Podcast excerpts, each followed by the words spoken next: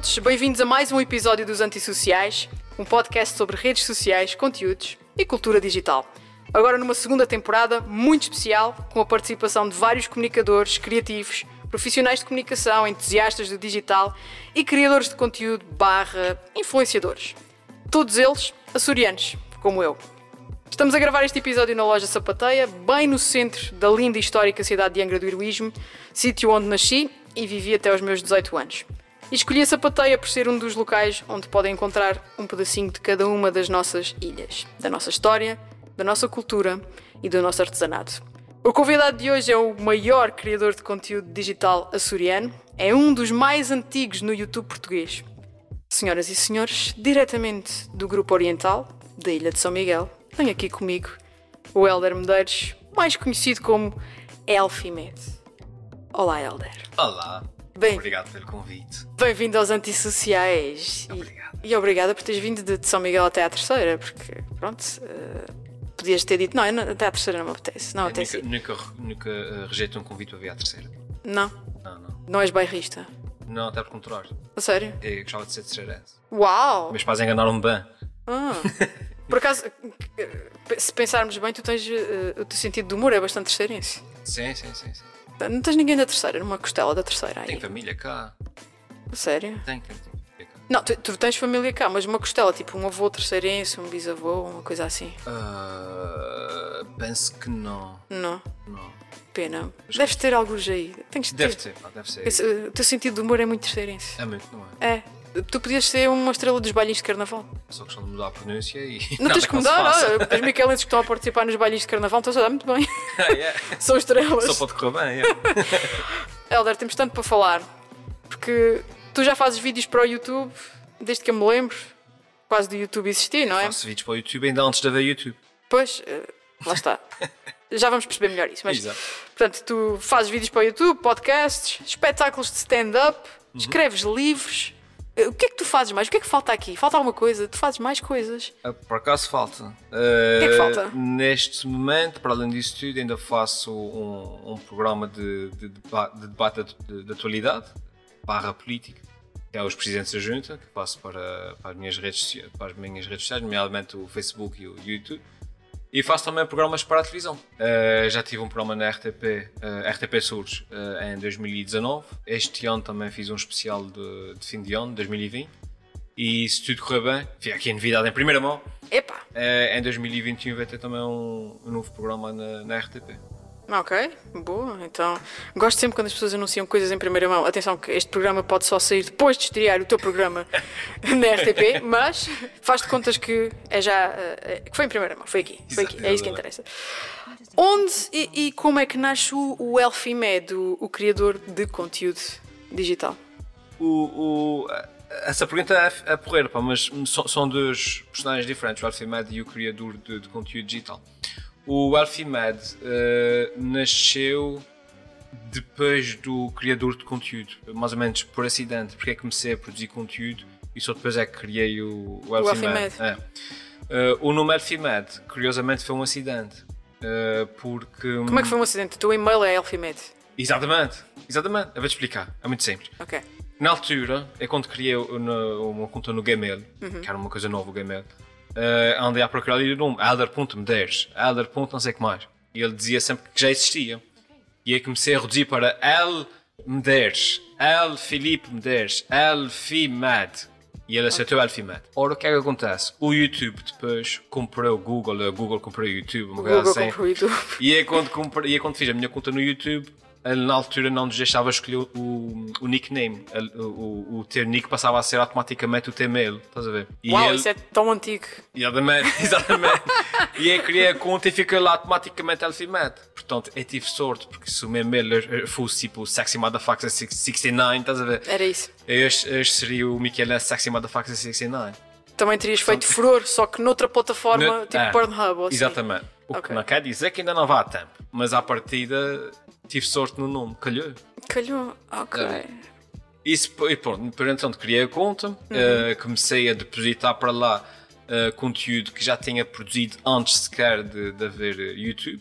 E tu produzias para, para onde? Para Opa, ti? fazia, para... fazia vídeos para mim, fazia vídeos para, para os festivais de tuna, que na altura estava numa tuna, uh, fazia vídeos uh, só mesmo por gosto, e, uh, e como sabes, na altura ainda mais, uh, esse tipo de, de formato de, de fecheiro ocupava muito espaço nos computadores, não havia possibilidades como hoje de gravar as coisas em, em, em discos rígidos, nem nada disso. E eu uh, comecei, encontrei o YouTube e disse, oh, porra, comecei a depositar para lá o meu material como, como forma de arquivo e só depois já que comecei a produzir, achei que aquilo tinha potencial e disse, ah, vou criar um, um vídeo de propósito para isso, para ver o que é que acontece. e criei o vídeo e foi a partir daí que, que nasceu o, o Elfie Mad em si. Ok, o canal. O canal do. O canal, exatamente. É, Porque eu tenho, eu tenho uma história engraçada. Nós falámos disso hoje, fomos almoçar juntos e foi porque eu conheci o Elfie Med, pronto, como toda a gente, uh, através do YouTube, não é? Meus Uh, pais também, por acaso. os teus pais também. E eles gostaram. Eles não conheciam. Ah, ok, pronto. E eles gostaram? Não. Não, ainda estão desiludidos. Mas eh, eu conheci-te como criador de, de conteúdo, Ah. YouTube, e depois também eu estava numa tuna, que era a tuna feminina, é? da, da mesma universidade, porque tivemos os dois na mesma universidade, e nós também, eh, inspiradas naquilo que vocês faziam, também fazíamos uns filmes, Uhum. e na altura já eras, já eras conhecido no YouTube, e, eu- e nós íamos a um festival a Coimbra, queríamos levar lá uma curta-metragem engraçada que falasse um bocadinho dos Açores e do que é que era a tuna e não sei o que mais, e eu disse assim: epá, fixe, fixe era se tivéssemos a voz do Elfie Med a fazer tipo dublagem, do, dobragem, dobragem, por cima de- de- das nossas vozes e a, contar, e a narrar a história. E foi assim que, através de uma amiga que temos em comum, a Sara Gomes, que eu te conheci e que tu aceitaste fazer a dobragem, porque podias muito bem ter-nos mandado à merda, ah, com a Não, vocês licença na da palavra. ainda pagaram. Acho que foram o quê? 7 choca-piques, uma coisa assim, não foi? Não, a gente pagava em fins na altura. Enfim, depois, A gente, na altura pagava, pagávamos em fins. E, e foi um vídeo muito giro, que eh, também está no meu canal de YouTube. O meu está lá, tipo, dos tempos do- dos Afonsinhos, mas pronto. O teu é de tempos dinossauros, o meu é de- só dos Afonsinhos. Exato, exato. Ah, mas foi assim que, que, que eu te conheci. Pronto, posso dizer que já tive a honra de trabalhar com o grande Elfie Já fizeste o vídeo com a Elfie Mad? Yes! Ei, caramba. Yes! que sorte! Ok, e eu, eu também já te fiz eh, esta pergunta há, há uns anos. Quando eu comecei a experimentar umas coisitas lá, umas brincadeirinhas no meu canal de YouTube, eu perguntei como é que tu tinhas tempo para isto tudo. E tu disseste-me que já não ias ao cinema há não sei quanto tempo, que já não jogavas computador há não sei quanto tempo, e agora volto a fazer a mesma pergunta. Porque na altura, na altura eu questionava em relação aos teus vídeos, e agora pergunto como é que tu tens tempo para fazer tudo aquilo que tu fazes para além dos teus vídeos. E na altura, quando perguntaste isso, eu não tinha filhos. Agora tenho dois. Pois é. Não, não tinhas filhos? Há sete. Não. Há 7 anos. Não, já tinhas o primeiro. Já tinha. Já, já Ah, tinhas, ok. já tinhas o primeiro. Eu não me lembro, não me lembro. Mas já, já, já não se dá. Mas já tinhas o primeiro. Não, pronto. Não, a, questão, a questão do tempo é mesmo, eh, respondendo um bocadinho da mesma forma, mas já com algumas variantes, eh, acabo sempre por ter que abdicar de certas coisas para me dedicar a, a outras. Isso é, é inevitável. Eh, como, é que é, como é que arranjo tempo para fazer tudo o que faço? Eh, e Isso um a, tua, pequeno- isso a tua mulher te costuma ver e os teus filhos. Porque. Sim, acho que ia ver a minha, a minha mulher uma vez em setembro, ano passado. Ah. E ela disse estava tudo bem e depois eu voltei lá para o estúdio. Pronto. Hum, Ah, pronto. Uh, deixei lá um cheque em cima da mesa e fui-me embora. Fiz as compras, comprar chiclas. Exato. Para mim. Ok. Não, mas, mas um, e fazendo aqui um pequeno preâmbulo para que as pessoas também percebam um bocadinho mais a, a cena de- do, do quão difícil é agir o tempo. Uh, tudo o que eu faço a nível de- das artes, ou seja, os vídeos, o stand-up, as atuações, os livros, etc., uh, são tudo coisas que eu faço no meu tempo livre. Eu tenho um emprego, trabalho das 9 às 5 como toda a gente, exatamente, e depois do emprego tenho os deveres familiares, dos miúdos, e, e os banhos, e os jantares, não sei o que mais, e depois disso tudo ainda uh, uh, uh, as compras, tenho que eu ir para comprar cebolas e batatas e essas coisas todas, e depois disso tudo é que eu faço as minhas coisas todas.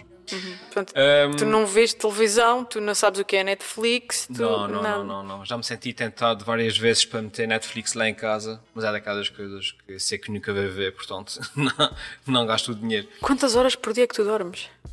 Epá, há, dias que eu chego a dormir tipo 3 horas, uma coisa assim. Bem bom. Há dias que eu estou mesmo louco, eu digo, ah, eu vou dormir 3 horas e eu durmo assim de seguida. Não, mas então hum, o que é que eu tenho que fazer? Pá, tenho que prescindir, tenho que fazer escolhas, não é? Tenho que prescindir de certas coisas. Tenho que escolher não ter uma Playstation, que já sei que se tiver nunca mais faço mais nada, por isso prefiro não a ter. Uh, tenho que escolher não ter Netflix, tenho que escolher não ir ao cinema, tenho que escolher, enfim, esse tipo de, de- de escolhas para que o tempo tudo livre que eu tenho seja uh, focado só nas coisas que, que, eu, que eu quero fazer, senão depois não teria tempo de fazer isso. Depois o que é que acontece? Há uma outra vertente da questão, que é as pessoas perguntam muitas vezes como é que tens tempo para tudo? E a pergunta de repente devia ser formulada de outra forma, que é quanto tempo é que precisas para fazer as coisas que fazes? E nesse momento, como eu já faço as coisas há muito tempo, eu tenho as coisas mais ou menos. Uh, quando eu falo em coisas, eu falo tipo os vídeos, a atuação, etc. Tenho as coisas mais ou menos mecanizadas na forma como as produzo. E portanto, uh, de repente, uma pessoa uh, que esteja agora a começar precisa de, de sei lá, dois dias para fazer um vídeo, e de repente preciso de duas horas porque quando escreve já estou a escrever a pensar no, como é que vou filmar e quando estou a filmar já estou a pensar como é que vou editar e quando estou a editar já estou a pensar no, no, no formato final uh, e isso faz com que é poupe, muito tempo. Portanto, no fim do dia é mesmo uma questão de, de gestão de tempo, uma questão de, de, fazer escolhas sobre o que é que eu quero fazer, é o que é que eu gostava de fazer. É um bocado por aí. Okay. É giro que tenhas posto a, a, colocado a questão ao contrário, porque há muita gente que diz dessa forma: é, quanto tempo é que eu preciso para fazer? É um lugar de ser tipo como é que tu, como é que tu disseste? Eu não quero, não quero enganar-me aquilo que tu disseste. Tu disseste que como é que tinhas tempo para fazer isso tudo Sim. e tu disseste o contrário, que é quanto, quanto tempo é que eu preciso para fazer tudo isto? E tu geres a tua vida à volta à dessa volta premissa, disto. não é? Exatamente, exatamente. Por exemplo, agora para este esse, esse especial de fim de ano que a RTP Sul pediu-me, pediram-me um programa de meia hora, que foi giro, porque disseram: mas pá, elas fazem uma coisa gira aqui para a RTP, para o final de ano, para ser diferente, para as pessoas despedirem-se de 2020 a rir, porque foi um ano complicado. E disse, pá, mas ok, vocês querem uma coisa mais ou menos quanto tempo? E eu pensava que eles iam dizer, pá, um 27 minutos. E eles, ah, meia hora é suficiente. Como se meia hora fosse a ser... É, é uma coisa muito fácil. Exatamente. Uma pessoa consegue perfeitamente. Hora, lá está, e eu tive que gerir o tempo. E pensei, quanto tempo é que, quanto tempo é, que é preciso para um, fazer meia hora de conteúdo? A escrita é o que leva mais tempo. A parte da escrita é, é, ele veio duas semanas a fazer o programa, a parte da escrita foi uma semana e meia, estás a ver? Ok. E depois uma pessoa gera o tempo de acordo com, com, aquilo que precisa. Senão não funciona. Deve ser, deve ser um tipo super organizado, é isso que eu te digo. Só pode, só pode. Uh, tu há bocadinho disseste que pronto, tu tens o teu das 9 às 6, o teu trabalho, uhum. não é? Que nunca deixaste, não é? Ser criador de conteúdo em Portugal, não é? Tipo, agora vou deixar o meu, deixei o meu trabalho. Estou a ver já o vídeo, não é? Tipo, o título do vídeo. Exato. Deixei o meu trabalho, vou ser youtuber full time. Tu achas que isso algum dia te pode acontecer? Ah, eu tenho sempre esperança que. Não, não, não, não pode. não. Não. E, e um, porquê? Porque é que isso nunca essa, pode acontecer? Essa, não, nunca, Ou nunca achas que não, que pode acontecer? É, não falta exemplo de pessoal que, que, que explodiu aos, aos 50, não é? Acabei de me lembrar de cenas no Iraque, mas é outra história. Seja como for. Uh, não, acho que não é para este fórum. Queres cortar essa parte, não é? Sim, sim, claro. Pronto. Seja como for. O, o, o, o bom das plataformas digitais uh, é que tu não, não estás limitado a, a, ao território onde vives, não é? Certo. E essa é prova disso, há muitos pessoal a ver em todo lado. O meu problema, o problema barra sorte, foi o momento em que eu, em que eu apareci. Eu apareci num momento em que era mais fácil, por um lado, uh, uh, explodir, uh, porque havia pouco, uhum. havia poucos a criar conteúdo. É, é, Diferencia-me logo, desde muito cedo, pela minha pronúncia. Era o Miquel Lance, no YouTube, tipo, era eu. E pronto. E pronto. Depois apareceu uh, o moço do Cabreste, que também, também tem uma pronúncia. Também se chocou lá pela pronúncia uhum. do, do Algarve uma série, e, e esse pessoal assim. E nós explodimos ali naquela altura inicial. Ora, o problema da altura inicial é que hum, as coisas não, são, não eram como eram agora. Não, não, aliás, não eram como são agora. Não, não, há, não havia monetização, não havia eh, forma de, de, rentabilizar o teu trabalho. O que quer dizer que hoje em dia, numa altura em que seria o ideal para eu explodir, já eu estou a fazer isso há 10 anos e já não sou novidade para ninguém. De que forma é que eu poderia viver em exclusivo disto? É essa a tua pergunta, não é? Uhum. Eu acho que isso vai acontecer. Sim, é, é. essa. Epá, é, é, muito difícil. Uma vez eu fui ao podcast do, do, do Rui Unos e ele também estava lá a perguntar: ah pá, mas porquê é que não vens para Lisboa e vens para Lisboa e tal, coisas assim. Epá, e, e, e, eu estava a tentar explicar a ele uh, mais ou menos a, a filosofia da coisa que é. Neste momento eu tenho 41 anos, tenho dois filhos, tenho uma família, tenho um emprego estável não é propriamente uma boa face. Não, não vai chegar agora à casa e vai dizer à minha mulher: querida, vem para Lisboa que vai ser artista, força aí. E vem, e vem para Lisboa para ser youtuber. Não dá. Uh, daqui a um mês estava aí a trabalhar no, no McDonald's. Tudo bem, mas pronto. Ou seja, nesta fase, uh, aparece-me uma proposta mais ou menos concreta, não é? Imagina que alguém liga-me a dizer: Ah, queres ficar a participar numa novela? E ia lá fazer um casting. Então, a gente sabe que as novelas precisam de alguém com uma pronúncia micalense. Claro, já tivemos lá vários, ah. né? diz-me que me amas. É te amo de tudo, querida. Mas não, acho que Sim, bonito, sim, pá, sim, na sim. TVI, pronto. Como é que se chama lá o senhor da voz forte e rouca? O Zeca Medeiros. Exato. Sim, Também sim. já fez umas quantas. Já, já, mas ele fez com pronúncia continental, não com. Não foi? Ai, não foi como pronúncia Michelense. Acho que não, acho que não. Eu acho que ele foi. Faço, não me lembro, mas pronto. Não, não interessa. A única vez que eu participei já agora numa série do Canal 1, eh, na, na RTP1, eu tinha tipo três frases e eles dobraram tudo. Ah, ele- sério? A, a minha, Mas a minha- Michelense? Sim, sim. Era, ah, aquela série era uma família açoriana. que Era uma, era uma série sobre uma família miquelense. E, ah, e o meu papel era, eu aparecia a correr e dizia assim, ah, eu não me lembro, mas alguma coisa tipo, venha depressa, venha depressa que o fulano não sei das quantas envolvesse num- numa luta. Era isso que eu dizia. Depois ia embora a fugir. E depois quando eu estava, ah, ah, quando aquilo foi estrear, não sabes, estávamos lá na família toda junta para ver a minha participação na série de Canal 1. E aparece eu a correr, de repente abre- eu abro a minha voz, a minha voz e eu digo, venha depressa, venha depressa, alguém envolveu-se numa luta. e eu, ah, ah, aquilo não é, é. Ahm, Mas pronto. pronto, eles dobraram a minha voz. Ah, pronto. ah, isso acontece, não é? Acontece, E- e acontece. junto com as- a legendagem e com uma série É. de coisas que. Enfim. Portanto, eh, para dizer o quê? Que eh, nesta fase da minha vida, para eu ir ativamente tentar viver só disso, é complicado. O que não quer dizer que amanhã não me desse uma ideia inspirada com um formato novo de conteúdo ou uma coisa qualquer, que lá exploda. está, que exploda e passa a ter um milhão de visualizações por vídeo no YouTube. Nunca se pode dizer que não, mas já me pareceu mais. já me pareceu que, que- que já houve mais probabilidades disso acontecer. Mas nunca se sabe. Nunca se sabe, Nunca sim. sabe. Há pessoas que também de repente tipo, explode e tem um milhão, um vídeo que tem um milhão de views e ficam até às vezes abananados sem perceber muito bem como é que aquilo Sim, acontece. sim, sim. Portanto, E às vezes é uma questão de sorte, às vezes Ou- estás. E tu estás lá há 10 anos, portanto eu acho que a probabilidade também não é que esteja a ficar mais curta, é cada vez maior porque tu já tens uma presença, efetivamente. Há pessoas que não têm presença absolutamente nenhuma, ainda não começaram a fazer nada, começaram É a fazer um verdade, pouco. é verdade. né? Isso também às vezes trabalha contra mim, a minha voz já é conhecida. É difícil, é difícil eu descolar-me de mim, percebes? Porque tudo o que eu diga, como eu já faço isso há muito tempo, as pessoas já conhecem a minha voz. As pessoas quase que já, já me conseguem ouvir a dizer as coisas mesmo que eu não as diga. Exemplo, o Ricardo Arias Pereira.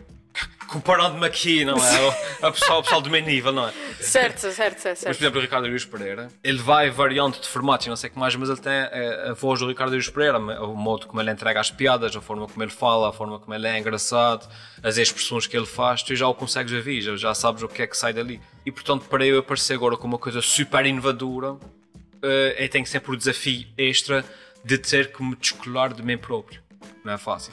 E porquê é que tu não poderias continuar a ser tu próprio, mas com um formato diferente? Ou, sei lá. Não, não, eu estou a dizer, eu posso continuar a ser, mas é, é, é mais difícil surpreender as pessoas quando as pessoas já me conhecem há 10 anos. É isso que eu estou a dizer. Ou seja, a- se aparecesse agora do nada e agora sim eu fosse o Mickey Lance maluco que faz uns vídeos porreiros, eu acredito que teria mais sucesso do que, do que o sucesso que tem agora, apesar de já fazer isso há 10 anos. Ok, é uma teoria. Sim, sim, sim. É uma teoria, é uma teoria. E Agora aquela pergunta polémica que toda a gente quer saber. Ah, como é que se ganha dinheiro no YouTube? Estás a tu deves do ser- meu primeiro milhão do, do... Não, é porque já todos os youtubers fizeram esse conteúdo do a primeira vez que o YouTube me pagou, quanto é que o YouTube me paga por mês? Quanto é que eu ganho no YouTube? Tu nunca fizeste isso? Não, porque eu não estou à espera do primeiro cheque. Ah, ok, pronto. Eu logo- não estou à espera dos primeiros 20 euros. Ah, estava a achar estranho ainda não teres feito.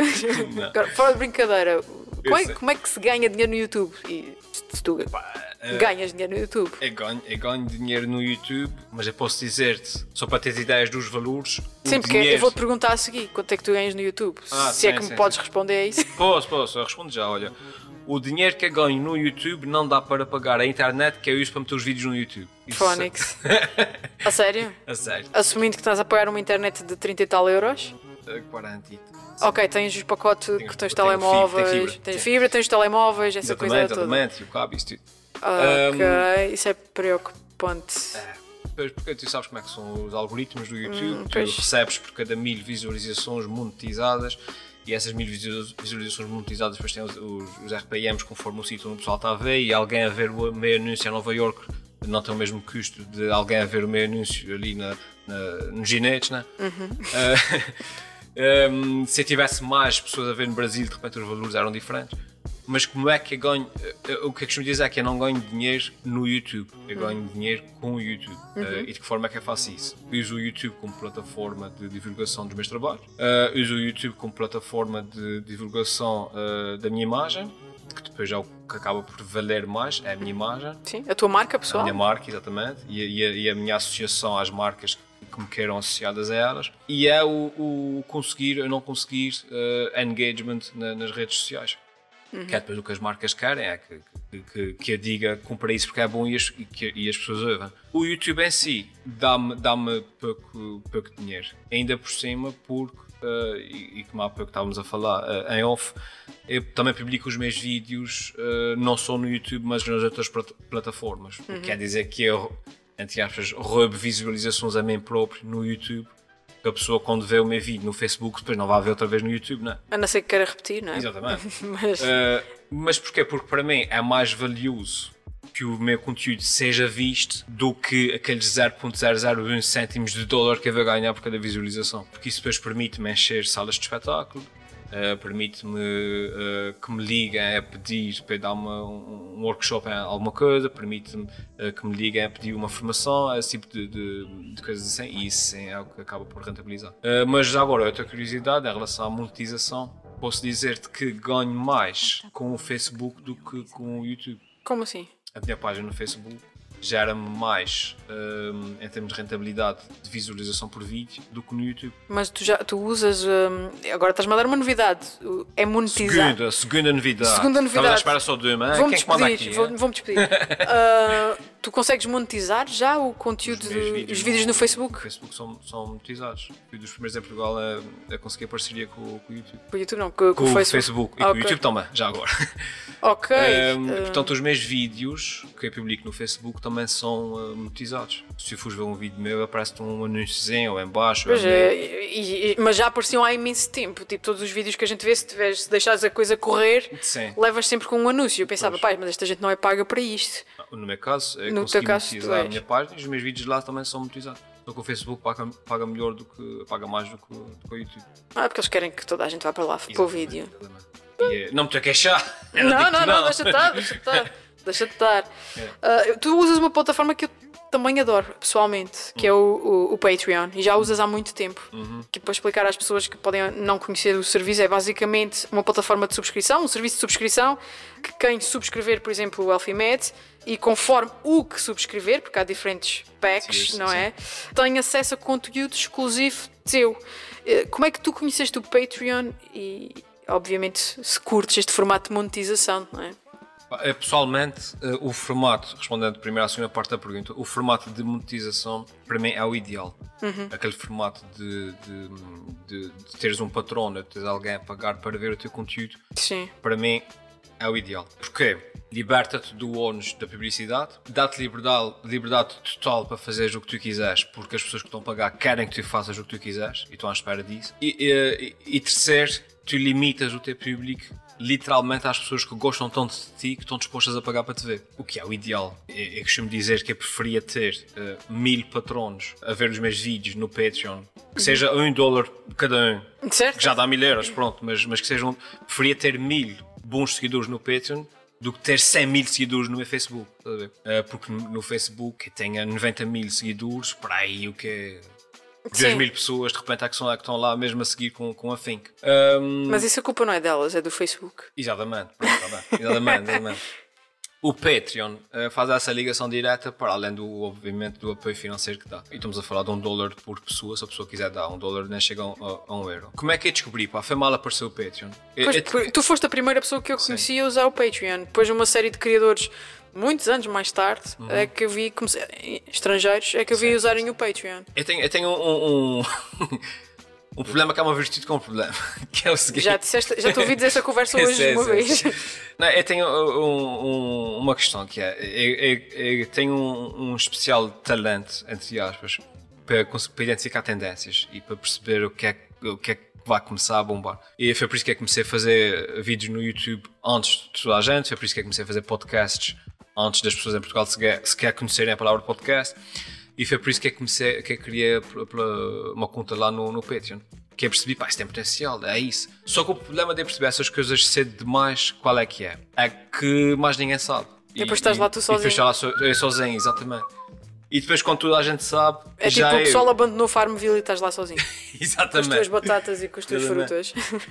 Só qual é o problema? É que depois, quando o pessoal finalmente chega lá, já estão lá o- o- os outros estudos e, e já, já não sobra nada para mim. Estão lá os, os reúnas e esse pessoal tudo, estás a ver? Uhum. E já não sobra nada para mim. Sim, que foi, falando do Rui Unas, ele foi para o Patreon muito, mas muito depois de ti. Muito, sim, sim, sim. Nesse momento eu tenho lá alguns patrões, pá, pessoal que, que, vai, que vai ajudando, pessoal mesmo, mesmo, daqueles que, que segue com, com a Think. E isso sim, isso sim dá, dá bastante, ajuda bastante. E repito, pá, eu, eu prefiro, preferia ter mil bons patronos do que ter. eh, E não me importava nada, seria uma forma ideal para mim de produzir, que era fazer conteúdo só para uma página tipo Patreon, estás a ver? E, e, e produzir con- conteúdo exclusivo, só para ali. Só quem paga é quem vê. E quem paga, repito, um dólar por mês. É, tipo, pagam um café por mês. Yeah. Um, e limitar o, o- o- e filtrar o meu público de forma a ter só o público que me quer mesmo Quer mesmo seguir-te. Exatamente. E, e tentar de alguma forma eliminar aquele público do Facebook que comenta com erros ortográficos eh, a, a desejar-me a morte por uma piada que claramente não perceberam, estás a ver? Certo. Pá, mas infelizmente, infelizmente e infelizmente uma pessoa precisa sempre de. Ou seja, não te serve nada estar só no Patreon se, se- se as pessoas não souberem que estás lá. sim, tens que buscar público Tens que buscar o público ao, ao resto do, do- do- das, das outras plataformas. Mas diz-me uma cena, o Patreon eh, tem uma porcentagem que fica para eles, não é? Tipo, imagina, se um Sim. patrono teu paga-te um, um, dólar. um dólar, quanto é que o Patreon fica? Agora assim de repente, eu não sei, mas fica. Porque eu já com- ouvi várias- Tipo 20 ou 30%, nem sequer. Eles ficam só com Eu acho 20 que ou sim. 30. Por acaso é bem Talvez pouco. menos. É bem pouco. É pouco. Assim, por exemplo, o PayPal é um abuso. Sim, sim, sim. Mas repara, mas para eles isso é um, um, um negócio de escala. Pois. Eles levam só, imagina, 10 cêntimos por pessoa e têm lá tipo 7 mil milhões de pessoas, não é assim? tipo, Pois também é verdade, também é verdade, também é verdade. Mas pronto, podia ser essa, essa a realidade da, da Twitch, por exemplo, o serviço de subscrição da Twitch. ah, eles ficam com uma fatia que não quero mentir, depende se, estás numa organização ou não, Hum. mas há organizações que conseguem negociar a porcentagem com a Twitch. Ah, há umas que levam 30% e há outras que levam 50%. Portanto, puxa. yeah, ah, portanto não, há, não é igual Uhum. para todos. E esse- acho que essa também é um bocadinho a magia do, do Patreon, a plataforma em si, porque o, o dono do Patreon, o Jack Conte, Uhum. é tipo. É um tipo hiperliberal, não é? Isto é de Sim, tudo, isto sim, é de sim. todos, isto é uma comunidade de criadores e, e tudo mais. Eu, eu identifico-me muito com isso, só me assusta a parte do, mais uma vez, não é meu. Mas é difícil conseguir patronos, pelo menos quando é começar é ainda mais difícil, agora as mentalidades estão a mudar felizmente. Porque a mentalidade eh, portuguesa não vê com bons olhos dar dinheiro aos artistas. Porque é tipo, olha esse que agora quer vai trabalhar, estás a ver? Então, tu, tu, eu lembro perfeitamente, eh, repito, agora as coisas mudaram bastante. Mas eu lembro das primeiras vezes que eu comecei a fazer vídeos, conteúdo publicitário, recebi imenso feedback negativo. Ah, este gajo vendeu-se Ah, agora. vendes, agora, agora estás agora, agora és igual aos outros, antes tinhas piada, agora. Sabe? Depois, é- depois, precisamente para não ter que fazer publicidade, uma pessoa cria o Patreon diz assim: então, ok, não queres que eu faça publicidade, paga-me um café por mês. Se gostas tanto do trabalho que eu faço de forma gratuita para que tu, for- para, para que tu vejas sem ter que pagar, dá-me um dólar por mês. Só isso. E o pessoal, ah, agora ia pagar, tu queres, vá, caramba, vá trabalhar, caramba. Yeah. Portanto, o pessoal que é em Portugal ainda não está muito virado para essa coisa do, do- do- de apoiar o artista que gostam. As pessoas ainda estão naquela fase em que assumem que é um favor que te fazem em consumir o teu conteúdo. Tipo, eu Ah, tenho, ser, teu fã, ser teu fã já é suficiente. eu tenho pessoal a exigir-me que eles ofereçam t-shirts e livros porque eles viram os meus vídeos. estás a ver? E Obrigado. assim, ah, ok, então tu viste os vídeos que eu fiz, que eu perdi 6 horas a fazer para que tu possas ver sem pagar e eu tenho que te dar um livro. Não vai rolar. Não, deixa estar, deixa estar. Vá ver ali o outro gajo, que o outro gajo é mais piada do que eu. Yeah, As pessoas não têm, é mesmo sem noção. Não, as pessoas- Sem noção. Mas eu acho que isso está a mudar. Tá, tá mudando. Graças a Deus. Tá, tá. Olha, tu falaste de marcas agora, quando respondeste à última questão, e tu fazes alguns trabalhos com marcas, não é? Como disseste. Uhum. Como é que funciona esse teu modelo de parceria? É remunerado? É com permutas? É o quê? Como é que é? Eles pagam-te? Uma vez a Ferrari quis-me dar um carro, não é? e tu disseste, pá, Isto é pá, não deixa estar, eu já tenho tantos. está ali na garagem. não, isso, é, isso o, o bom de eu não fazer vida disso é que eu posso sempre não contar com o dinheiro que daí advém. O que me permite ir mais ou menos eh, fazendo as parcerias com as marcas conforme aquilo que vou precisando. E também conforme aquilo que a marca tem para oferecer ou não. Exemplo, se uma marca, se eu tiver a precisar de um, de um computador, imagina, Ok. eu posso ir ter com uma marca e dizer assim, olha, eu preciso de um computador, eu preciso de uma GoPro, eu preciso de uma câmera, eu preciso do que é que seja. Fazemos aqui uma, uma parceria, vocês facultam o meu equipamento e eu faço um vídeo, eu faço dois vídeos, eu faço uma, um post no Facebook, o que é que seja, que eles, que eles queiram. Pode acontecer o inverso, que é a marca não ter nada que me interessa a nível pessoal, imagina uma marca de shampoos, chega ao pé de mim e diz assim, olha, que- queremos que faças um vídeo para o nosso shampoo. Digo, ok, mas, mas eu não preciso de shampoos, vocês pagam-me e eu faço.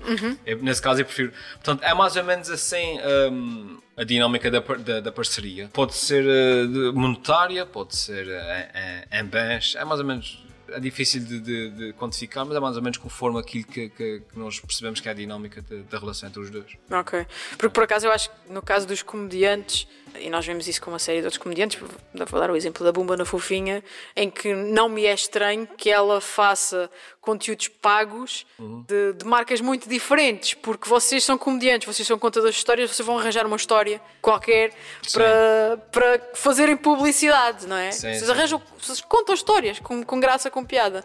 Não, eh, Custa-me muito mais, por exemplo, lá está, imagina que não eras comediante, que eras influenciador de videojogos e que alguém chegava ao pé de ti para fazer publicidade do shampoo. É, isso, isso é verdade. Isso era esquisito, não é? O bom da Isso- comédia é que a gente pode fazer publicidade a qualquer, A qualquer coisa. Aliás, vocês são, acho eu, posso estar enganado, acho eu que vocês são os únicos que podem efetivamente fazer isso, porque vocês contam histórias com piada, vocês são comediantes, contar histórias é a vossa cena.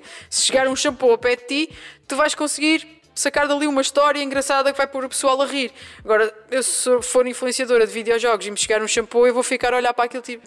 Ok, vou tirar uma foto, mas isto não tem nada a ver comigo. É? Exato, é só exato. estranho. Mas Sim. vocês acho que são os únicos que são tipo. Yeah, fa- faz-me sentido que vocês possam fazer publicidade de- a qualquer coisa. É. E, e- A não ser que seja de partidos de extrema-direita, mas pronto. Isso, Ah, isso me parece certo. Exato. Não, mas, eh, mas isso, isso diz já giro. E até me lembrar aqui do meio histórico de parcerias e realmente é sempre bastante diverso. Já vai, desde lojas de eletrónica, passando por, eh, por detalhes e por centros, centros comerciais e coisas assim. E realmente é bastante. eh, é diverso. disperso. Sim, É. sim, sim, sim. E E isso é ok. uma- e uma das coisas boas de, de fazer publicidade em forma de comédia é que, é- e é, eu falo a nível pessoal, eu tento sempre fazer com que o vídeo, para além de ser uma forma de mostrar um produto ou um serviço ou o que é que seja, eu tento fazer que o vídeo em si também seja hum, conteúdo e não apenas publicidade. Sim, sim, sim. seja, pessoa- O produto aparece ali por acaso. Exatamente, não é o exatamente. centro da história, não é? E, e inclusive fui alterando ao longo dos anos a minha forma de parceria. Por exemplo, antes eu falava sobre o produto em si. Agora o que eu tenho tentado fazer eh, sempre, se virem os meus últimos eh, vídeos com, com parcerias, é, é quase que prefiro dizer assim: olha, eu vou filmar um vídeo na tua loja, mas o texto está desprovido de publicidade. Publicidade é tudo o que aparece, estás a ver? Ou seja, há um vídeo que tanto poderia ser feito aqui na loja como poderia ser feito na minha casa. Porquê? Porque o importante é a riqueza do texto em si e não eh, a forma mais ou menos descarada que a cada duas frases eu digo isso, já provaste isso, a promoção 20%. esse-" Pronto. E é o que resulta mais. Eu tenho um vídeo, por exemplo, que eu filmei numa loja de eletrónica que sou eu a falar com o meu amigo imaginário de trás para a frente, saber quem que vai, quem, sei, eh, quem que vai para aqui, quem vai para ali. E durante o vídeo tudo eu não falo em marcas, estás a ver? É simplesmente estou- na loja. E ainda hoje a gente diz ah, aquilo, é o tal vídeo da, da loja X. E o pessoal ainda hoje fala desse vídeo Ele com muito cuidado para não dizer o nome da loja, porque sabe que é a minha concorrência. porque eles não me pagaram para voltar a dizer o nome da loja também. Eh, Ah, for. ok, ok, ok. ok. Deixa-me fazer um problema já agora. Depois deste podcast eles vão-te ligar. Estávamos com saudades tuas! Exato, exato. Pronto, mas o, mas o vídeo fica conhecido como o, lo- o vídeo da loja, a ver? Apesar de em lado nenhum dizer o nome da loja. E Uhum. Mas isso chama-se ser inteligente, é Isso tipo- acaba por ser mais eficaz, porque a mensagem fica. uh, uh, a mensagem que é transmitida através do humor cola muito mais do que se eu estiver ali a tentar impingir um produto no qual eu próprio nem acredito. Muitas É mais genuíno. Exatamente. Tu tiveste uma estratégia, para mim, muito inteligente desde o início do teu projeto, do, do Alfimed, o criador de, de conteúdo, de comédia, vídeo. Geralmente as palavras elfimédia inteligente não costumam estar na mesma frase. Ah, não digas Mas fico isso. feliz. Não digas isso, sabes que é bem mentira. Portanto, tu optaste por ter um site. Desde o início do teu projeto tens um site. Portanto, eu como profissional da área sei que ah, era isso que te recomendaria e que recomendo a toda a gente que tenham um site. Que é a tua morada na internet, o Facebook, o Patreon, essa coisa toda, nada é teu. Se Certo. fecharem, fecham com as tuas coisas lá dentro. Mas de onde é que veio essa tua noção, não é? De, de site só? Que tu começaste primeiro por ter um site, como é que foi isso? Sim, O, o, o meu site nasceu antes de tudo o resto. Antes de, de- É porque vem da geração dos blogs, da internet 2.0, ou o que é que é, como é que é? Internet foi depois, isso foi depois. Uma coisa assim. E então, eu desde muito cedo sempre tive um blog. E a minha presença inicial era através do, do blog. Depois evolui para o site. Uh, quando, quando apareceu a internet 3.0, que é a internet das redes sociais, uh, os sites tornaram-se obsoletos. Ninguém vai a sites. E, e é raro as pessoas irem a sites.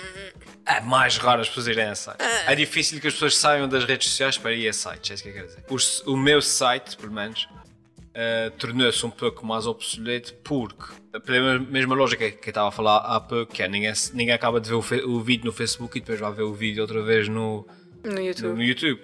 Logo, quem vê o meu vídeo no, no YouTube e quem vê o meu vídeo no Facebook ou no Instagram não vai ao meu site outra vez para ver as mesmas coisas. Isso implicaria o quê? Impli- Implicaria que eu tivesse que criar um tipo de conteúdo diferente e exclusivo ao site para que as pessoas fossem lá. Eu não tenho tempo, ne- nem consigo fazer. E se eu tivesse sempre para fazer esse tipo de coisa, falo-ia para o Patreon, por exemplo.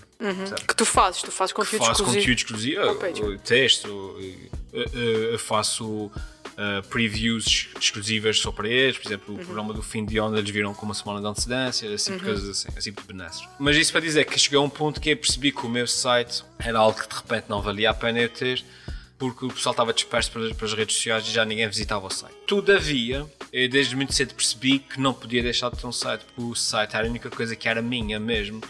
Era a única coisa que eu podia controlar eh, a todo o tempo. Tu estavas a dizer, amanhã o YouTube mudou o algoritmo e todas as pessoas que tenham dois olhos deixam de, de, de- de- aparecer. O Facebook mudou o algoritmo e todas as pessoas que digam cocô deixam de aparecer. Eh, e a pessoa não controla isso. E, e de um momento para o outro, tu dá- dás por ti, como aconteceu comigo no YouTube, e o teu conteúdo está a ser estrangulado porque por algum motivo ele identifica o, teu, o, o algoritmo identifica o teu YouTube como menos politicamente correto e, afoga, e estrangula as visualizações. No, o, o, tendo um site, tu controlas aquilo que é teu, fazes o que tu quiseres. Hum, e uma estratégia que, que eu comecei a fazer foi pedir às pessoas que iam ao meu site para subscreverem à minha newsletter. E assim eu comunico diretamente com as pessoas e não fico dependente dos sistemas de subscrições de- de- do YouTube e, do- e dos gostos do Facebook, nada disso.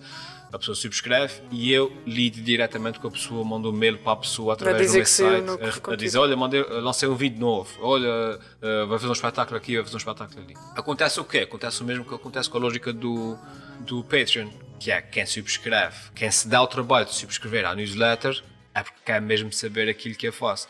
E para mim acaba por ser mais valioso ter uma lista de, de, de mil e-mails para onde mandar as minhas coisas diretamente do que, ter- do que ficar dependente do algoritmo do YouTube que vai mudando conforme uh, A o, o vento, exatamente.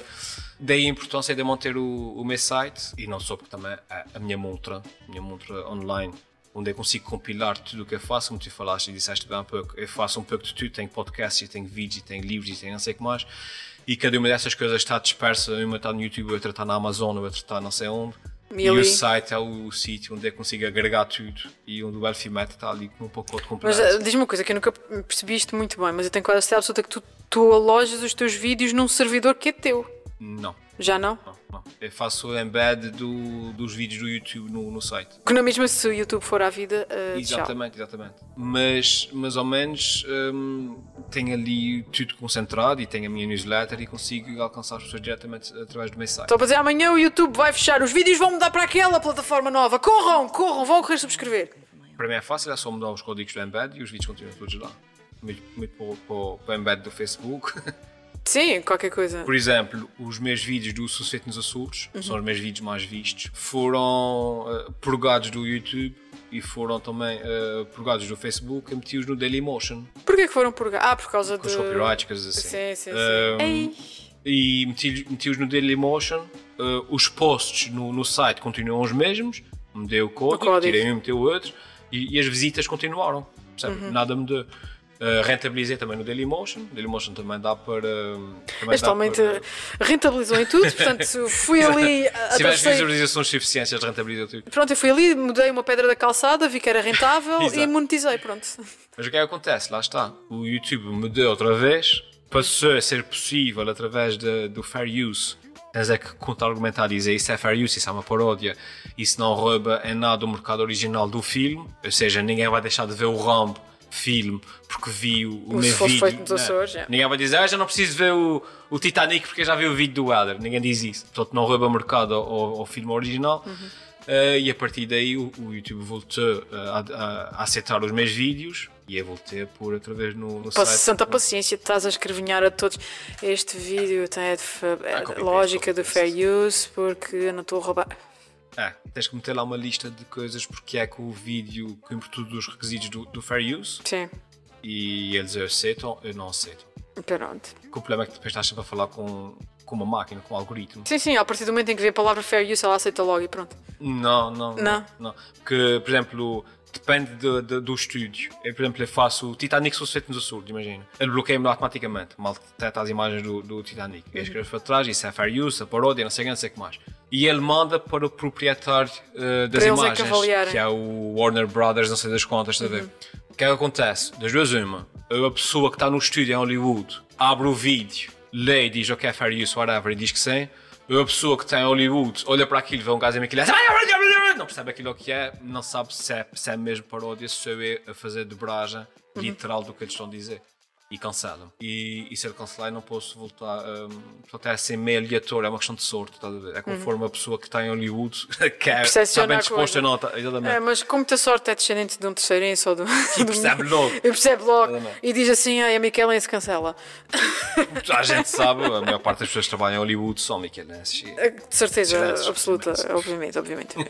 Esta pergunta se calhar vai te parecer um bocadinho estranha. Ou não, porque eu acho que a gente no teu podcast, quando me convidaste para o teu podcast, okay. nós falámos um bocadinho sobre isto. Pronto, a minha primeira vez foi assim. Não, não, não, não, essa é, pergunta não, essa não, essa não quer saber. Ah, okay, não, não, okay, não, essa não, essa não, obrigada. Mas obrigada por, por tentares, por tentares. Mas eu gostava de saber uh, qual é a tua opinião geral né, sobre as redes sociais, o conteúdo que lá vive e as pessoas que lá estão. Um... Vamos assim passar para, uma, para, para, um lado mais dark desta conversa. exato, exato. Musiquinha, por favor. Epá, eu, eu acho que as redes, as redes sociais. Uh, talvez seria melhor. Uh, diferenciadas, não é? Porque cada rede social tem um tipo de público e um tipo de dinâmica. Por exemplo, o, o Facebook e o Twitter conseguem ser muito mais tóxicos e atrair uh, outro tipo de pessoas que o Instagram uh, talvez não, não, não atraia, uh, o, Insta, o formato do Instagram talvez uh, dê menos a, a, toxicidade, portanto isso depende um bocado da plataforma. Eu acho que o, o bom das plataformas das redes sociais é que deram voz a toda a gente, ou seja, demo democratizaram as opiniões. O mal das redes sociais é que deram voz a toda a gente. Tu já ouviste este podcast, por acaso? A nova temporada? A nova temporada? ele passou, ele passou os dados todos ah, não. É porque, sabes, oh, não, é porque eu isso escreveu um, uma pessoa que está na minha equipa, escreveu uma vez no Twitter que o, o bom das redes sociais é que deu voz a muita gente. Sim. O mal das redes sociais é que deu voz a muita gente. Ah, e eu fiz copy-paste disso, tipo, estás a dar uma de Ricardo Araújo Pereira. Estás-me a dar uma não, de Ricardo Araújo Pereira. Se as minhas redes sociais, aposto que encontras esse post ainda mais antigo. Não sei, agora que eu vou lá ver. Uh, não, de qualquer das formas, créditos ao Rui Pedro Antunes, que foi ele que, pelo menos Mas do meu Rui lado. Rui Pedro Antunes não deve o meu, podcast. O meu podcast. Uh, talvez tenha sido, não sei sei, vou-lhe perguntar mal, mal, mal sair daqui, mas. Não, mas é verdade, é verdade. E, um, e acho que o mal das redes sociais é que um, a forma como amplificam vozes negativas que não têm tanto impacto na realidade como parece que têm nas redes sociais. Exemplo, se tu tiveres, e, e, e isso depois uh, transpira nas notícias dos média tradicionais, que é engraçado. Eles absorvem aquilo Exatamente. e fazem uma festa. Ora, o que é que acontece? Tu fazes um post no. Imagina, vou dar um exemplo. Fazes um post no Facebook a dizer uh, gosto de beber água. Exemplo. E aparece o grupo, o grupo de pessoas que odeiam água. Estás a ver? Que têm uma página no Facebook. É uma página que tem 800 pessoas. Percebes? E essas 800 pessoas caem em cima do teu post todas ao mesmo tempo. E o teu post gera ali uma série de comentários negativos de 800 pessoas, que ainda é bastante, estás a ver? Sim. Mas obviamente que no, no, no, no panorama global uh, das pessoas, 800 pessoas não são ninguém. São muito poucas. Nos Açores mas são algumas, processo... 800 pessoas para o público Sim, sim, é muito diferente em termos de redes sociais. Yeah. Qual é a percepção que passa? É que existe um grupo organizado de pessoas que não gostam de água e que o grupo está a, a crescer e que agora já é um movimento e não é, pá, são, são meio dúzia de pessoas que são, que são metelinhas e que não gostam de água, pronto. E que fazem muito barulho nas redes sociais. Só que como elas fazem muito barulho, parece que são muitas pessoas. E que se formos a contar são isso, são meio dúzia de malucos, percebes? E é isso que depois cria os movimentos de, da terra plana, das vacinas que criam autismos. Aquela outra de... agora de apoio ao Trump, como é que aquela se chama? Que usa uh, Q, QAnon, ou que é? Que é aquela... Uh, não te... É vi isso, pá, agora não me lembro, mas sei o que é. De apoiantes do Trump que acham que ele é o salvador da pátria, que é o Messias que desceu à terra, é uma coisa boa estranha. E, do, e dos, e dos uh, uh, senadores canibais, essas coisas assim. Essa dos senadores canibais acabaste de inventar. Talvez, talvez, mas, mas era giro. Mas eu vou procurar se existe. Giro, Deve ser tristeza. Epá, e esse é o problema das redes sociais. Obviamente que há lados positivos, não é? há, lados, há lados que são, que são muito bons, uh, a ligação entre as pessoas, uh, mas nesta fase, não havendo qualquer tipo de, de filtro, não havendo qualquer tipo de, de, controle entre as pessoas, começa a pensar que as redes sociais são mais negativas do que, do que positivas. E depois há tudo uma, uma, uma, uma coisa que, que, acontece através das redes sociais que é a desumanização do outro. Porque a partir do momento que não lidas com as pessoas diretamente, a partir do momento que não, não, não, não vês na outra pessoa uh, o impacto daquilo que lhe estás a dizer, a outra pessoa deixa, tu, tu desumanizas a outra pessoa. Tu podes ir uh, à internet insultar Sim, para ti, tu não estás, a falar para uma parede. Estás a falar para uma parede, estás a falar protegido, estás protegida pelo anonimato a insultar uh, um, um perfil do Facebook e não estás lá para ver e não te apercebes que do outro lado está uma pessoa que está a receber aquela facada, estás a ver? Yeah. E que estragaste o dia a uma pessoa assim, só porque sim. Completamente, completamente. Um, eu acho sinceramente que nós passamos os últimos 100 mil ou 200 mil anos enquanto humanos a evoluir uh, para chegarmos até aqui, mas nesse momento a tecnologia uh, e as formas de interação digitais estão a evoluir de forma muito mais rápida do que o nosso cérebro primata está a conseguir acompanhar. Yeah. Talvez daqui a uns 100 anos as coisas vão se equilibrar, mas nesse momento eu não sei se as coisas estão muito bem, muito bem equilibradas. O avanço da tecnologia e a nossa capacidade de acompanharmos a nossa própria tecnologia. Não, nós não estamos lá. Não estamos nem, lá. nem de todo. E, e nós vemos, lá está, pela pelas plataformas que continuam a permitir determinados tipos de comportamento dentro de, dessas mesmas plataformas, não é? Uhum. Depois, depois que alegam, ah, porque é impossível controlar tudo aquilo que as pessoas fazem. Pá, pá, porra, tu desenhaste isto, não é? Exato. E não tipo... és capaz de controlar as pessoas que estão aqui dentro. Ah, mas e a liberdade de expressão? É pá, a liberdade de expressão QB, não é? Tipo. Uh podemos falar aqui de uma série de coisas sobre, sobre liberdade de expressão, nomeadamente nos últimos dias cancelaram uma série de contas de um senhor muito famoso que andou a fazer muita merda nos últimos 4 anos. Uh, Havia falar-se falando, ele é assim meio conhecido, não é? É assim meio conhecido, ele usa um tapete, uh, uma laranja. Meio laranja, um meio laranja, laranja sim, sim, sim, Pronto, cancelaram as contas todas dele nas redes sociais. Eu, por acaso, apesar de ele só dizer porcaria, uh, acho que não se, não se, devia ter dado essa importância. Deixa lá o sujeito dizer porcaria, tipo, mas não se cancela, tipo, não se apaga, não se. Percebes? Uh, quem és tu que até agora não quiseste legislar nem regular a tua plataforma para chegares ali e apagares a conta de uma pessoa? Onde é que estão as tuas regras que dizem que tu apagas a conta daquela pessoa? Percebes? Mas pronto, isso era, era uma outra discussão que podíamos ter aqui. Sim, sim. Eu acho que já sei a resposta a esta pergunta, mas eu vou, vou testar na mesma. Qual é a tua rede social preferida? Epá, a, a minha rede social preferida é mesmo o, o YouTube. Ah, assustei. Assustaste? Yes! Ah, fogo, ainda bem, porque na verdade é o Instagram. não, estou Mentira. É mesmo, eu gosto mesmo do, do YouTube. Porquê? Porque, vá, os meus genes digitais nasceram com, com o YouTube e ainda hoje, quando perguntam, é às vezes digo que sou youtuber, mas não sou youtuber nenhum. Sou, produzo conteúdos digitais para todo o lado e nesse momento até o YouTube nem, é dos sítios onde tenho mais, mais seguidores nem mais visualizações. Mas venho ainda daquela geração que quer, mesmo é ter sucesso no YouTube. Claro. Uh, e ainda essa semana gravei um, um podcast uh, uh, em que estava mais ou menos a desabafar sobre isso. E depois às vezes fico meio frustrado, fico meio ressentido. Imagina, que o Elfimed do Facebook tenha mais visualizações do que o Elfimed do YouTube, estás a ver? Onde tudo começou. Exatamente, porque queria mesmo era ter sucesso no YouTube e não no Facebook. O Facebook é tipo, pronto. Enfim. É, é um bocado aquela história do. Um, é, to, é toque violino, não é? mas as pessoas gostam mesmo é, da minha música pimba, percebes? Mas eu queria ser reconhecida era mesmo pelo, pelo, pelo mesmo meu violino. Mas Pá, não. mas, eh, mas é mesmo, eu gosto mesmo é do, do YouTube. Pronto, e, e eu percebo. E por isso ia chegar agora na segunda pergunta e ia te perguntar, eh, para além do YouTube, qual era que gostavas mais? Eu suponho que seja o Facebook, porque te traz, não é? Uma, mais retorno a seguir. A seguir eh, ao, ao YouTube, eh, pessoalmente acho que prefiro o Instagram mesmo. É? É. Ok. O Facebook acaba por ser a rede social que eu menos aprecio, mas curiosamente é a rede social onde eu tenho mais, mais impacto. Ok. Eh, Chegas a mais pessoas. mais pessoas, eh, não sei, o engagement é diferente, a forma como as pessoas partilham é diferente, mas por outro lado também é onde eu recebo mais, mais hate, mais ódio. Hum. Eh, por outro lado, é onde tenho mais pessoas que não percebem as coisas que eu digo e que, que falam por falar. É onde eu recebo mais ameaças e coisas assim. Ehm, Não. a sério, a sério. Há pessoas que me querem ameaça? matar porque eu digo piadas. Eh, Está bem.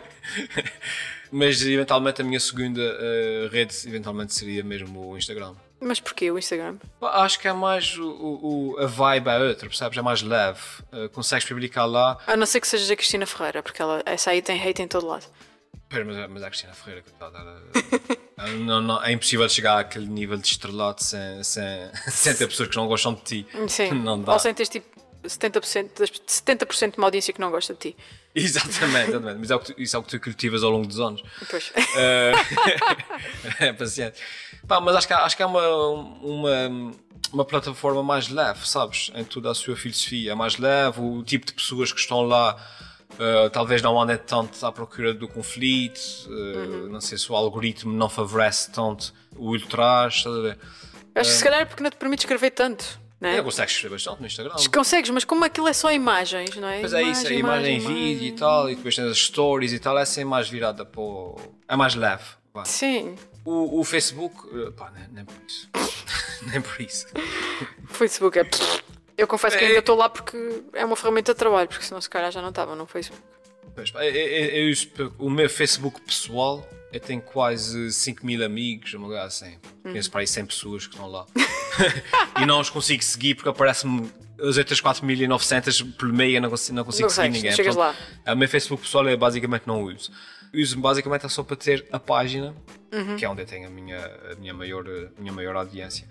E é, e é fácil ter sucesso se conseguires, se consegues, hum, hum, digamos, eh, controlar facilmente os algoritmos eh, hoje em dia. Tens que criar conteúdo, eh, ou seja, se amanhã te disse, assim, olha, amanhã vai fazer um vídeo viral.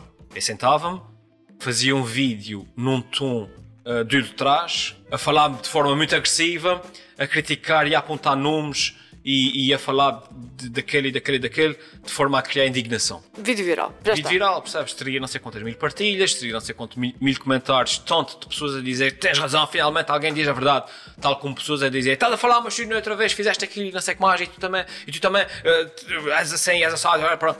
Eu conseguia fazer isso, percebes? É fácil, mais, é mais ou menos fácil conseguires uh, manipular os algoritmos. Bom Se não senso, né? queres. Pois é, mano, há o bom senso, mas há sempre pessoas dispostas a abusar desses algoritmos. Né? E nós Ah, os não querem Venturas e esse pessoal. Exatamente. Uh, é isso que fazem. Sim, Uh, eles têm, eles têm, eles têm boas, boas máquinas, eh, como é que eu ia dizer?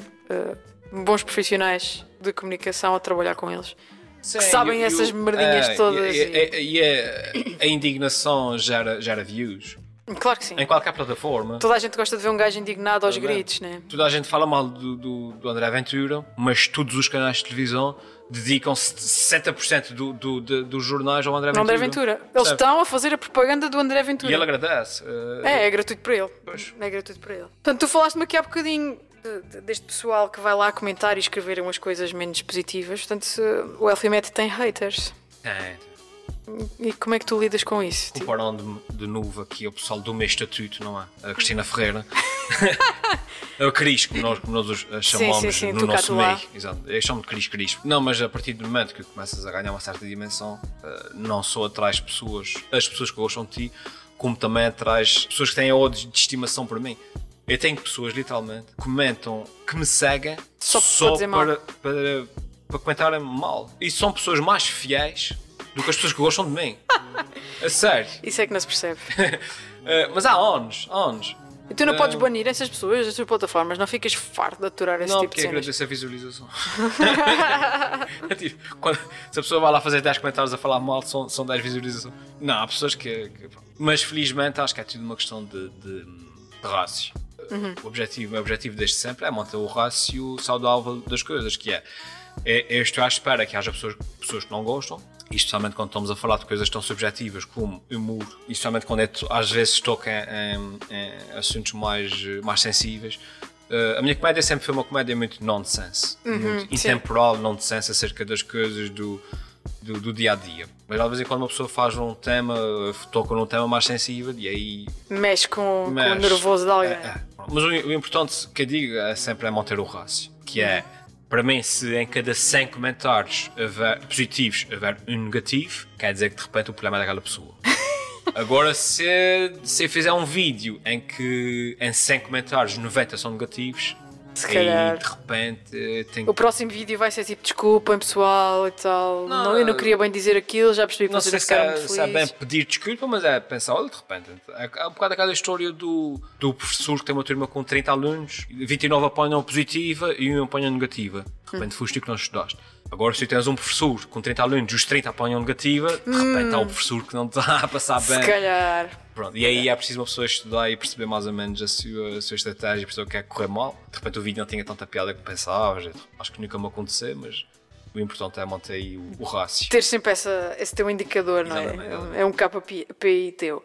De tudo aquilo que tu fazes como criador de conteúdo e entertainer e comediante, o que é que tu gostas mais de fazer? Um, Como escritor? do, do, do conteúdo, tudo, tudo que eu faço, o que Uhum. eu gosto mesmo de fazer. Ou seja, amanhã, se chegasses ao pé de mim e dissesses assim: toma lá um milhão de euros, mas só podes fazer uma coisa, que vai ser a tua profissão. Eh, seria mesmo escrever. Era isso que tinhas pensado? Não, era, essa, a pergunta é essa. Ah, É ok. tipo, era- não foi posta dessa maneira, Sim, mas sim. mas sim, tipo, de todas essas personas. Tudo o que eu faço Yeah. é, é escrever. É o que eu gosto mesmo de fazer, é escrever. Gosto de estar no computador, gosto de ter a página do Word aberta e debitar ali tudo o que eu estou a imaginar para o papel. Obviamente que depois gosto de concretizar as coisas estão no papel e transformá-las num vídeo, no que é que seja, mas o que me dá mesmo prazer e o que me motiva desde o princípio a fazer tudo o que eu faço é a parte da escrita. E pensando bem, e se tu vis bem, eu faço coisas muito dispares, muito diferentes umas das outras, é, tanto a fazer eh, stand-up como estou a fazer vídeos para o YouTube, como estou a fazer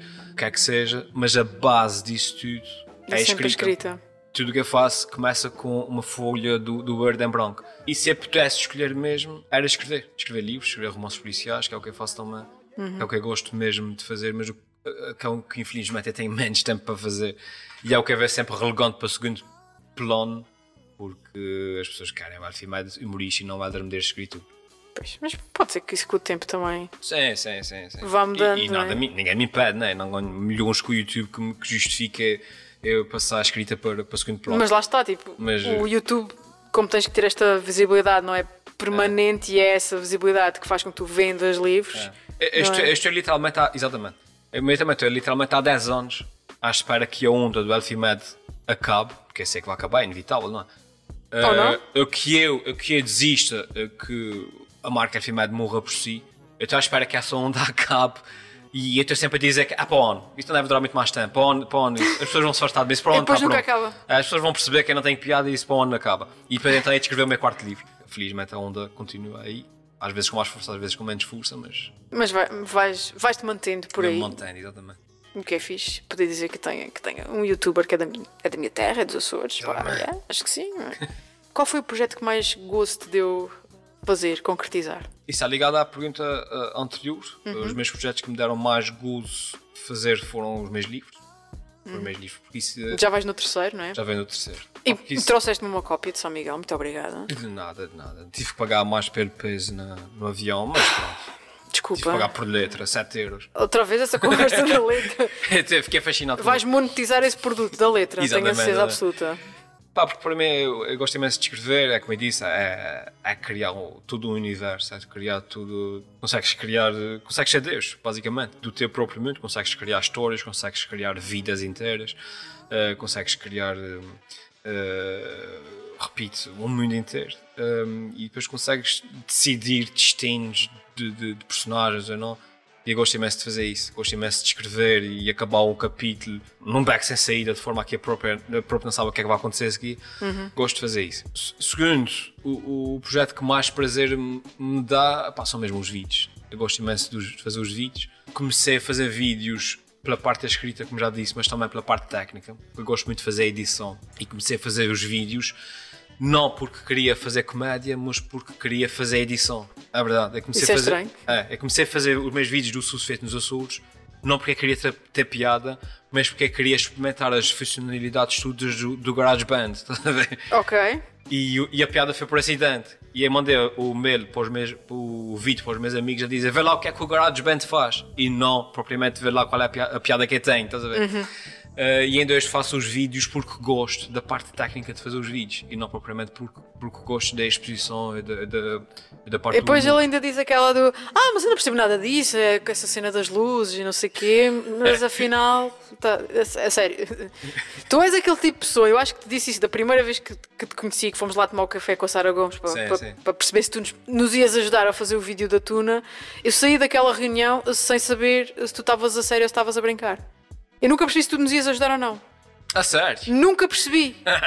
Eu só percebi quando tu nos enviaste o vídeo. Ah, foi. Porque ainda por cima tu disseste assim: Ah, esse vídeo vai levar para aí uma semana uh, a ficar pronto. Sim. E a gente, tipo, estávamos mesmo em cima do timing, porque íamos para o festival dali a dias e tu entregaste-me o vídeo no dia a seguir e eu fiquei.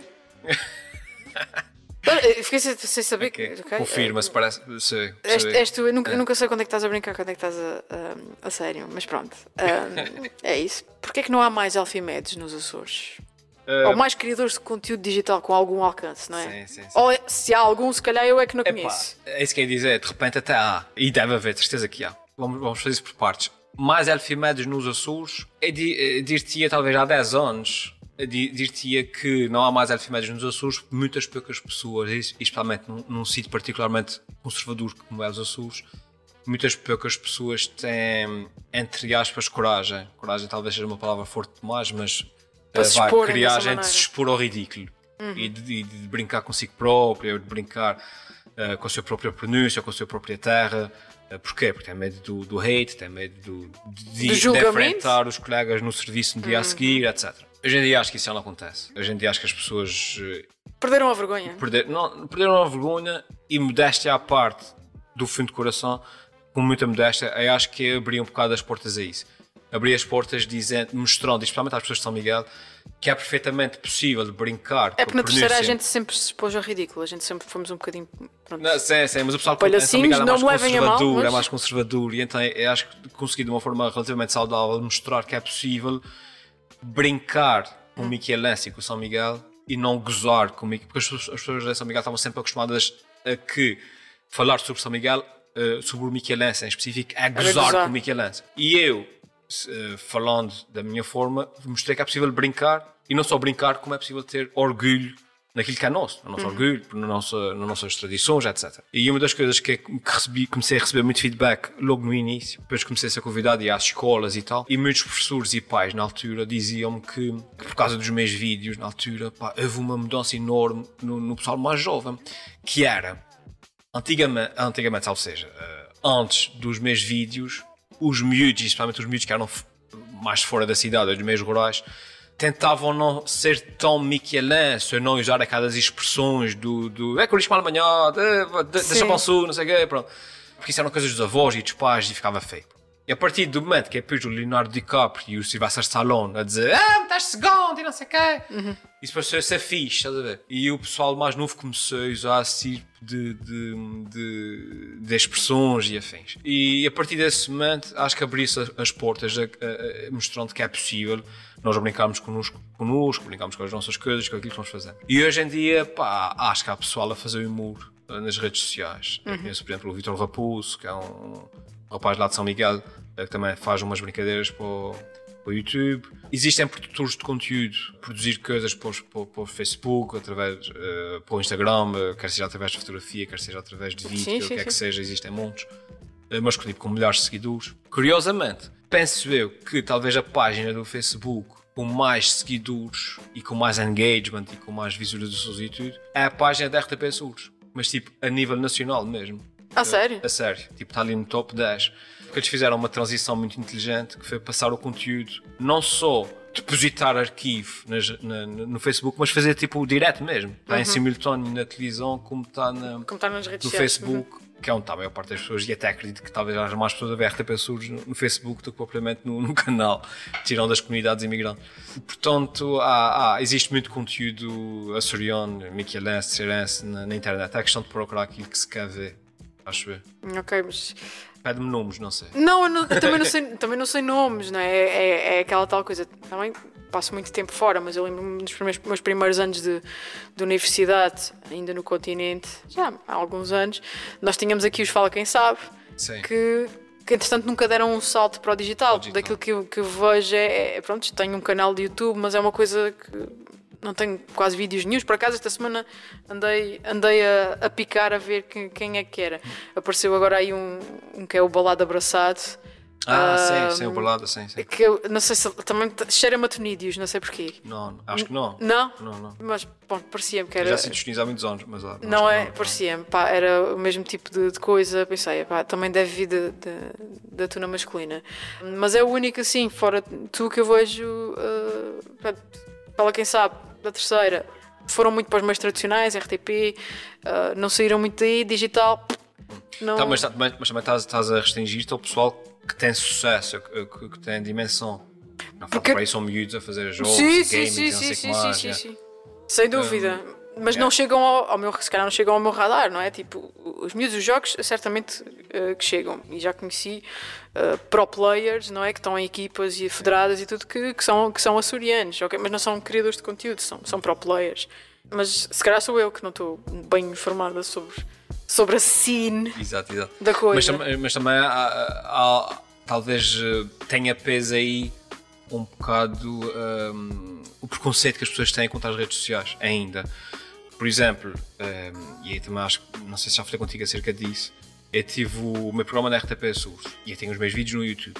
O meu programa na RTP Surdos era basicamente os meus vídeos do YouTube na RTP Surdos. Novos, feitos para a RTP Surdos, mas o formato é o mesmo. Mas isso para dizer o quê? Que o mesmo vídeo que eu punho na- no YouTube, as pessoas não levam a sério. Não me levam a sério enquanto criador de conteúdo que, que eu estou a fazer vídeos para, para, para, os rapazes verem, para, para o YouTube. O YouTube é uma coisa de, de, de criança. Mas já se tiveres na o mesmo televisão. vídeo passa na RTP Surdos, eu já sou um artista a sério, porque eu tenho um programa de televisão. E há o mesmo vídeo, percebes? Hum, Há um preconceito ainda. Há um preconceito ainda cá, mas cá em Portugal. Se for aos Estados Unidos, Uhum. É os assim, maiores criadores de conteúdo não querem saber de, Da televisão para nada. para nada. Eles querem ter o canal no YouTube com milhões de, de- de seguidores. Há muito preconceito em relação às redes sociais e há muita desinformação em relação às redes sociais e ao alcance que as Exatamente. redes sociais têm. E, é- e, é- e é- notei isso muito quando transitei para a televisão. Porque notei que as pessoas estavam a levar a sério como artista quando eu estava a fazer exatamente a mesma coisa que, fazia que faço para o YouTube. Que é fazer tá- comédia. tens, mais Exatamente a mesma credibilidade, tens mais credibilidade se tiveres numa televisão. É. Eu também tenho essa, tenho essa sensação. Estamos a chegar ao fim. Disseste tu que, que, isto, ia ser, que isto ia ser grande. E Realmente vamos ter um episódio grandinho, mas. Depois corta, corta metade. Não, porque acho que a conversa foi interessante e foi gira, por isso eu não vou cortar nada, tá? Deixa estar, não mexe. Ser de um meio tão pequenino condiciona o número. Há pessoas aos gritos na rua. São os meus fãs, o meu grupo de fãs deve estar lá É, fora. não, eu estava. Bem que eu estava ali a ver os Tu- flashes. Todos os dois. Estava ali a ver os flashes e estava a pensar, pronto, é hoje que eles invadem a sapateia. Invadem a sapateia para vir pedir autógrafos ao Helder e tirar fotografias. Mas pronto, estava a dizer-te que ser de um meio tão pequenino condiciona o número de pessoas a quem tu chegas. Se pudesses fazer um, um reset à tua carreira de, de criador de conteúdo digital e ir para outro país, falar outra língua para chegares a mais audiência, Paluías, Essa pergunta tem muitas camadas. Pois. E é uma pergunta que, está muito, que é muito fixe. Mas eu vou, eu vou tentar. fazer um reset mesmo. perder- Imagina tipo 20 anos atrás. Certo, certo, certo. Agora, sem, sem me perder muito nas camadas, eu vou tentar eh, descascar isso. Que é, primeiro, hoje em dia o, o sucesso no- nas redes sociais, em particular no YouTube, funciona muito através de nichos. Ou seja, quanto mais específico for eh, o ter nicho, eh, mais probabilidades de sucesso tens. Ou seja, por exemplo, se amanhã fizer um canal muito generalista acerca de tudo e mais alguma coisa, provavelmente não vai ter muito sucesso. Mas se eu fizer um, um, um canal só a ensinar a como bordar?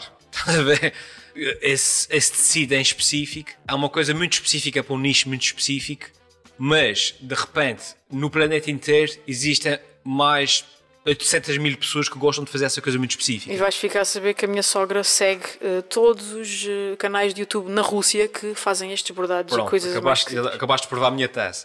Portanto, quanto mais uh, uh, niche for o teu conteúdo, mais probabilidades de sucesso tens. Tenho falado, por exemplo, há pessoal que dedica só a, tem canais de carpintaria, tá, há, há pessoal que tem só canais de, de testar telemóveis, há pessoal que ainda vai mais ao, nicho de o meu canal é só para testar se o telemóvel aguenta 2 minutos debaixo d'água. Isso para dizer o quê? Que o meu nicho uh, é o Michelense, é o açoriano, é o ser açoriano, é o ter a pronúncia Michelense. E foi isso que me diferenciou logo desde o princípio. Não só por ter sido dos primeiros a aparecer, também era mais fácil de ter outro tipo de destaque porque éramos poucos, mas também eh, eu sou Michelense e esse meu nicho permitiu-me abrir portas que de outra forma talvez não, não abrissem. Desse ponto de vista, se eu voltasse atrás, faria tudo da mesma maneira porque eu consegui encontrar o meu nicho, que é ser o, o açoriano e o, e o gajo de São Miguel e o gajo das, das expressões. O problema disso é que pá, o público não é assim tão, tão amplo como isso. A cena do Michelense é agir, mas de repente, como consequência, é excluir metade dos brasileiros.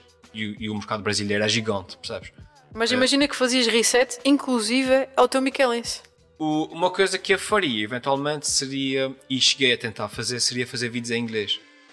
Uh, porque cheguei a um ponto da minha, entre aspas, carreira uh, de conteúdo, uh, de criador de conteúdos digitais, e comecei a ficar ligeiramente frustrado porque achei que o meu tipo de humor e o meu tipo de vídeo não era devidamente apreciado pelo público português. Não vou dizer isso sem soar muito mal. Mas cheguei ali a um ponto em que comecei a perceber que talvez o meu humor fosse, tivesse nuances demais, fosse sofisticado demais para, o tipo de coisas que as pessoas querem ver. As pessoas querem ver o quê? Querem ver o feito nos Açores. É, maldito, é canto que não. As pessoas querem esse tipo de coisas. Enquanto que de repente faço um vídeo com, mais, com uma nuancezinha, com uma coisa engraçada e não alcança porque as pessoas não têm. Mas depois eu vejo uh, produtores de conteúdo a falar em inglês, fazer o mesmo tipo de vídeos que eu faço e com um sucesso enorme. E é, muitas vezes, depois comecei a olhar para os meus vídeos e a pensar: fogo, se esse vídeo tivesse em inglês, eu acredito que, que tivesse sucesso. Porquê? Porque não só o meu potencial, o meu público-alvo literalmente passava de português para o planeta, não é? Qualquer pessoa fala inglês. E aí eu precisava de alcançar só 0,0001% da população do planeta para conseguir ter bastante sucesso. E no meu canal eu cheguei a, a- a converter alguns dos meus vídeos, literalmente traduzi-os para inglês e voltei a gravá-los em inglês e criei um canal eh, em inglês. E onde é que anda esse canal? A coisa começou a bombar na altura. A sério? Eu Fiz alguns vídeos em inglês, publiquei, comecei a comentar em canais americanos que vi que estavam mais ou menos na mesma onda. O pessoal ia começava a visitar o meu canal e aquilo começou a bombar. Mas depois apareceu no o meu projeto para a televisão, apareceu o podcast, apareceu uma não sei o quê e eu releguei isso para o segundo plano e depois parei. Mas se eu voltasse atrás para, para concluir, para responder à tua pergunta, provavelmente teria começado a fazer os vídeos em inglês. Ok. E acredito que hoje talvez fosse bastante maior. E é uma boa forma de terminarmos o nosso, o nosso episódio. Exato, uma boa forma de terminar. Terminamos, ficámos a saber que tu ias falar em inglês. Exato. Provavelmente com o teu sotaque, não é? Mas Exato. inglês. Exatamente. Ah, era essa a tua ideia. Inglês com sotaque é Miquelante. Era, é giro. Não é, não é giro. Oh my god, what you doing? Só podia correr. É Joe, come on aqui dentro.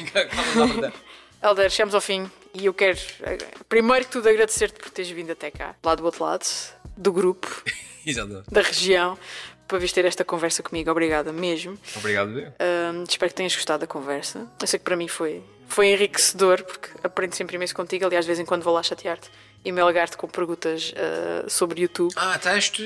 Sou eu, sou eu. Ah, aquela Ah, pessoa que faz aquelas perguntas. Já sei quem é agora. Depois quem é. que dás visto e depois não. Exato. E respondo com aquelas respostas pré-definidas. Obrigado pelo teu contato. Sim, sim, se queres contactar em breve. em breve e respondes daqui a dois anos. Eu espero que pronto, foi enriquecedor para mim, espero que para as pessoas que, que nos estão a ouvir também seja, que tenha sido. Desejo-te o maior dos sucessos e vou- vou-te continuar a melgar de vez em quando, só É para te boa. avisar. Na boa. Na boa? O meu maior desejo é ser melgado. Ok, pronto. Heller, obrigada mais Obrigado. uma vez. Obrigado. E olha, quem esteve aí desse lado a ouvir a nossa conversa, obrigada também. E voltamos num próximo episódio. Adiós!